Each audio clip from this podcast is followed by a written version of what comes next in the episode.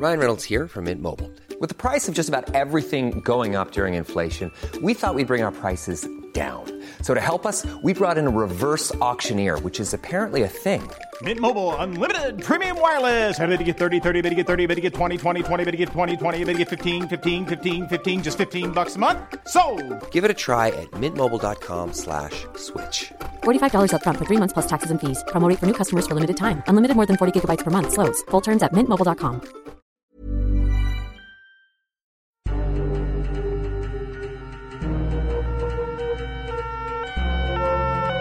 Les grandes affaires criminelles de nos régions, les grands procès, les cold cases, les témoignages, les décryptages, des récits, crimes et mystères, des Alpes jusqu'à Marseille, c'est le podcast fait divers du Dauphiné libéré.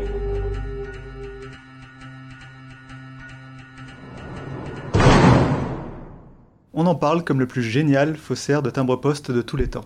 Jean de Sperati, italien d'origine installé à Aix-les-Bains en 1931, s'est pourtant toujours présenté, lui, comme un artiste désintéressé, un redresseur de tort, un affranchi qui s'était donné pour mission d'assainir le marché philatélique, en commençant par en ridiculiser les experts, aussi bien devant la justice que sur la place publique.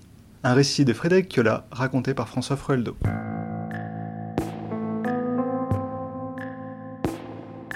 Petit déjà, il distribue à ses copains des imitations parfaites des bons points du maître d'école. Jean de Sperati est un élève doué, qui ne fait que progresser. Mais c'est finalement beaucoup plus tard, en 1942, qu'il décide de mettre à profit son talent, celui qui le fera passer à la postérité.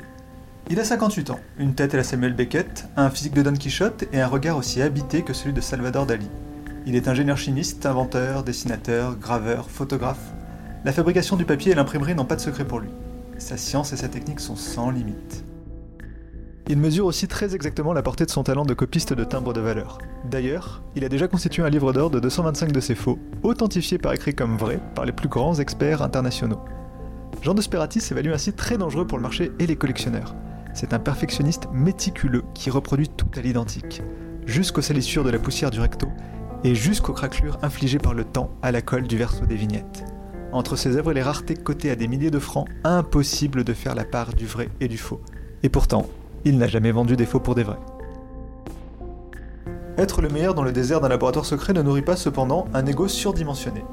Il rêve d'ériger sa discipline en art, de mettre sur les dents les experts dont il qualifie de fléau dans ses écrits la défaillance évidente. Il souhaite apparaître enfin sous les feux de la rampe, génial aux yeux de tous. Et le tribunal est la scène qu'il s'est choisie. Sa biographe, Lucette Lefebvre, raconte. C'était un homme très particulier. Il avait, il avait acheté des timbres quand il avait une quinzaine d'années un expert qui lui avait fait une expertise en disant c'est un vrai timbre. Puis il l'a montré à un autre expert qui lui dit mais c'est pas un faux. Alors il s'est dit mais quel est l'expert qui a vu juste? Il a dit c'est un vrai, c'est un faux. Même les experts sont pas capables de dire. Alors dès l'âge de 20 ans, comme il était très très doué pour le dessin, il a commencé à faire des faux qu'il envoyait à des experts pour expertise. En disant j'ai trouvé ce timbre, euh, qu'est-ce que vous en pensez? Et les experts lui envoyaient, lui renvoyaient en lui disant c'est un vrai. Et avec un certificat d'authenticité. Alors lui, ça le mettait en joie parce qu'il disait bah, les experts c'est vraiment des crétins puisque la profession n'est pas réglementée. La France est occupée et saignée aux quatre veines, la fuite de capitaux surveillée et réprimée. Jean de Sperati sait que chaque courrier vers l'étranger est ouvert par la douane au moment où il expédie des faux timbres à un marchand au Portugal. La réaction est celle prévue. Les douanes engagent à Chambéry une procédure contre lui. Et ce qui doit arriver arrive.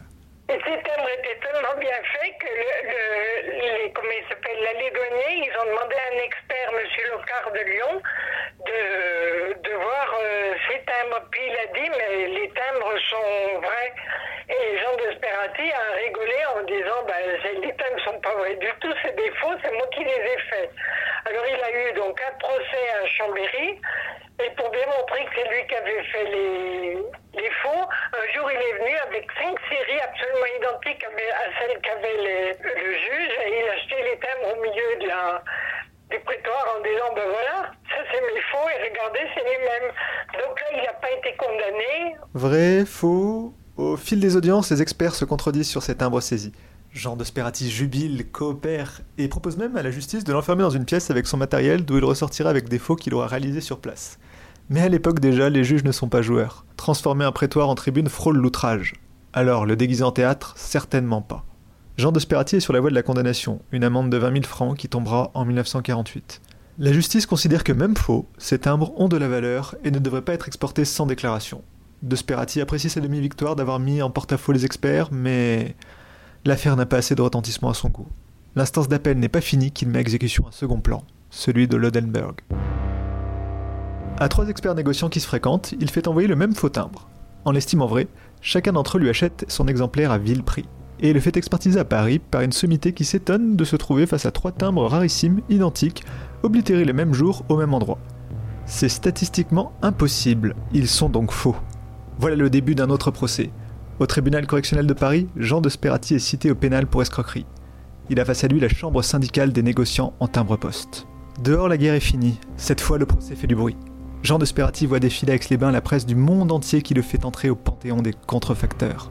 Il est condamné en 1952 à deux ans de prison avec sursis et 120 000 francs d'amende, mais il a réussi. Il est sacré roi des faussaires de timbre-poste.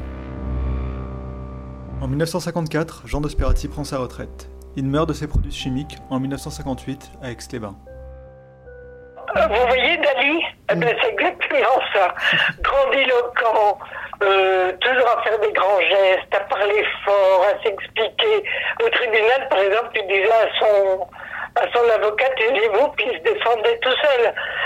Il était mégalomane, il avait vraiment des les défauts de ses qualités, hein, mais c'était un c'était vraiment un ingénieur chimiste euh, hors pair, un très bon dessinateur. C'était un gars qui a, il a passé toute sa vie à essayer de faire réglementer la profession d'expert et il n'est pas arrivé.